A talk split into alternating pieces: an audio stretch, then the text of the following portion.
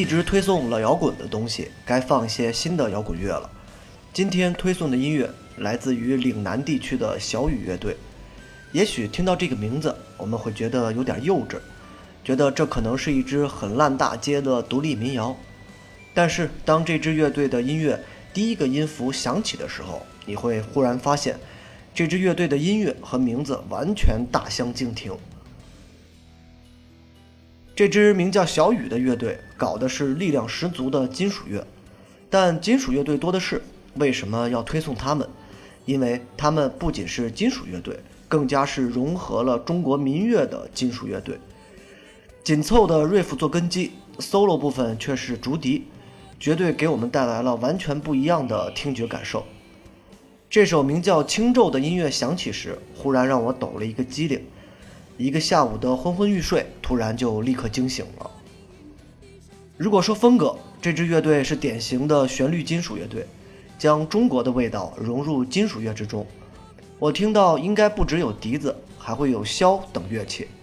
最难得的一点就是民乐没有过分的喧宾夺主，而是在恰当的时候出现，配合 riff，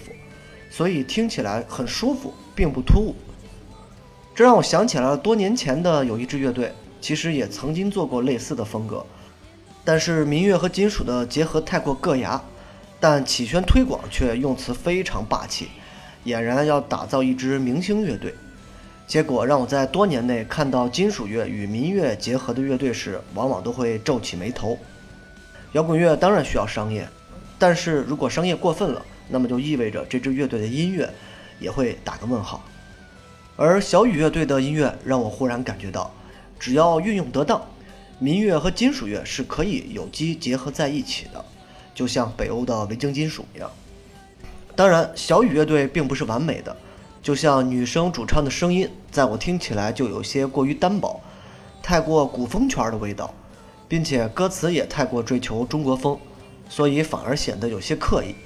但是这并不能阻挡我对这支乐队的喜欢。中国并不是没有民乐融合的金属乐队，但是要么太过民族化，削弱了摇滚乐的一面；要么是太过抽象或极端化，并不适合大众传播。而小雨乐队的音乐绝对有流行起来的潜质，虽然也许在死硬金属党的眼中，他们也许并不是金属，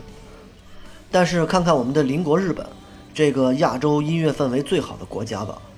有那么多乐队都将日本本土音乐元素融入到金属乐之中，这样整个音乐市场才会更加繁荣和健康。有小雨这样的乐队能够在中国这个音乐市场中作为一支半地下乐队，还有很多真正的死硬金属乐队在地下活着，并不是只有单纯的某一种风格，这样中国的摇滚乐发展才会越来越好，越来越有意思。结束，听歌，小雨乐队，轻咒。